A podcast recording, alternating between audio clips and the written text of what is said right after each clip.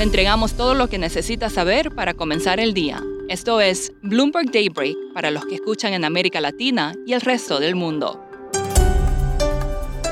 Buenos días y bienvenido a Daybreak en español. Es martes 26 de julio de 2022. Soy Eduardo Thompson y estas son las noticias principales. Los mercados de futuros de acciones en Wall Street están en rojo tras decepcionantes resultados corporativos y a la espera del alza de tasas de mañana de la Fed. Europa sube y Asia cerró al alza. Los bonos del Tesoro de Estados Unidos repuntan, el crudo avanza, el dólar se fortalece y el Bitcoin cae casi un 5%. Las acciones del banco suizo UBS se desploman tras informar resultados muy por debajo de las estimaciones de analistas. La firma suiza también confirmó que está bajo investigación por uso indebido por parte de sus empleados de aplicaciones de mensajería. Walmart también cae tras reducir nuevamente su perspectiva de ganancias y arrastra consigo a Target, Amazon y Costco.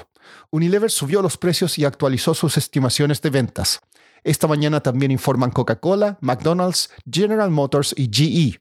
Más tarde reportarán Alphabet, Microsoft y Visa. En el mundo de las cripto, fuentes dicen que la plataforma de transacciones Coinbase está bajo investigación por la SEC por supuestamente permitir que inversionistas estadounidenses intercambiaran activos digitales que deberían haberse registrado como valores. China está tratando de infiltrarse en la Fed. Según un informe de Rob Portman, el miembro de mayor rango en un panel de seguridad del Senado de Estados Unidos, China busca obtener información confidencial del banco, reclutando personal de la entidad e incluso deteniendo a un empleado que visitaba Shanghái. El informe señala que la Fed identificó a 13 personas de interés con conexiones con reclutadores de talentos chinos. Los precios del gas en Europa subieron a su mayor valor en cuatro meses. Ministros de la Unión Europea reunidos en Bruselas esperan obligar a algunos países a reducir el consumo de gas en un 15% en el invierno si Rusia detiene las entregas. El banco Goldman Sachs dijo que los futuros de referencia europeos pueden subir otros 7,6% desde el último cierre si las restricciones del gasoducto Nord Stream continúan mañana como estaba previsto. Pasando a América Latina, el FMI dijo que Argentina reafirmó su compromiso con un programa bilateral de 44 mil millones de dólares. La directora del FMI, Cristalina Georgieva, tuiteó su apoyo a la ministra de Economía argentina, Silvina Batakis.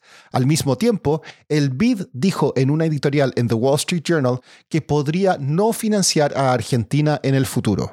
La mexicana FEMSA confirmó su oferta de 260 francos suizos por acción de la cadena de tiendas de conveniencia Valora. Las estaciones de servicio cerca de la frontera norte de México están viendo un aumento en un tipo particular de clientes, estadounidenses. Maya Averbuch, periodista de Bloomberg News, viajó a la zona y nos explica más.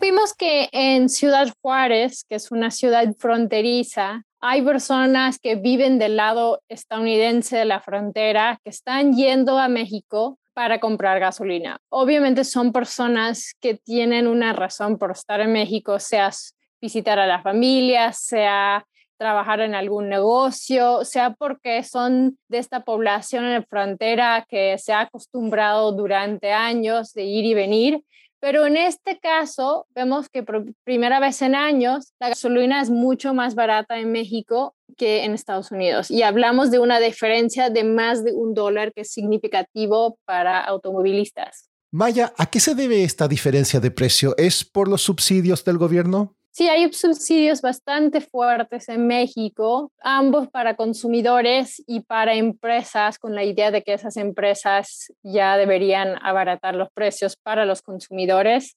Reporteamos la semana pasada que eso podría implicar 24 mil millones de dólares de gasto para México eh, sin embargo, el gobierno mexicano ha decidido que esto es clave, que México es un país que exporta crudo, donde hay una ganancia extra por el crudo y que debería gastar ese dinero en reducir el costo para el consumidor. Entonces, por primera vez en muchos años tenemos una diferencia de costo con Estados Unidos muy marcada porque no hay los subsidios de la misma forma de la estadounidense. Sí ha habido momentos donde hubo un poquito de escasez porque no estaban preparados para la cantidad de personas que estaban llegando. Sin embargo, en general era simplemente una cuestión de adaptarse, de ver cuáles son las gasolineras que están más cerca de puntos de cruce fronterizo y para el gobierno mexicano es un punto de orgullo. De hecho, presidente Andrés Manuel López Obrador dijo al presidente de Estados Unidos, Joe Biden, que estadounidenses están bienvenidos en México mientras Estados Unidos vea cómo abaratar la gasolina. Por último, en este día, en 1952, falleció de cáncer Eva Perón a los 33 años de edad. Comenzó su carrera como actriz y conoció a Juan Domingo Perón en 1944. Eso es todo por hoy. Soy Eduardo Thompson. Gracias por escucharnos. Para conocer todas las noticias que necesita para comenzar el día, revise Daybreak en la app Bloomberg Professional, donde puede personalizar las noticias que desee recibir.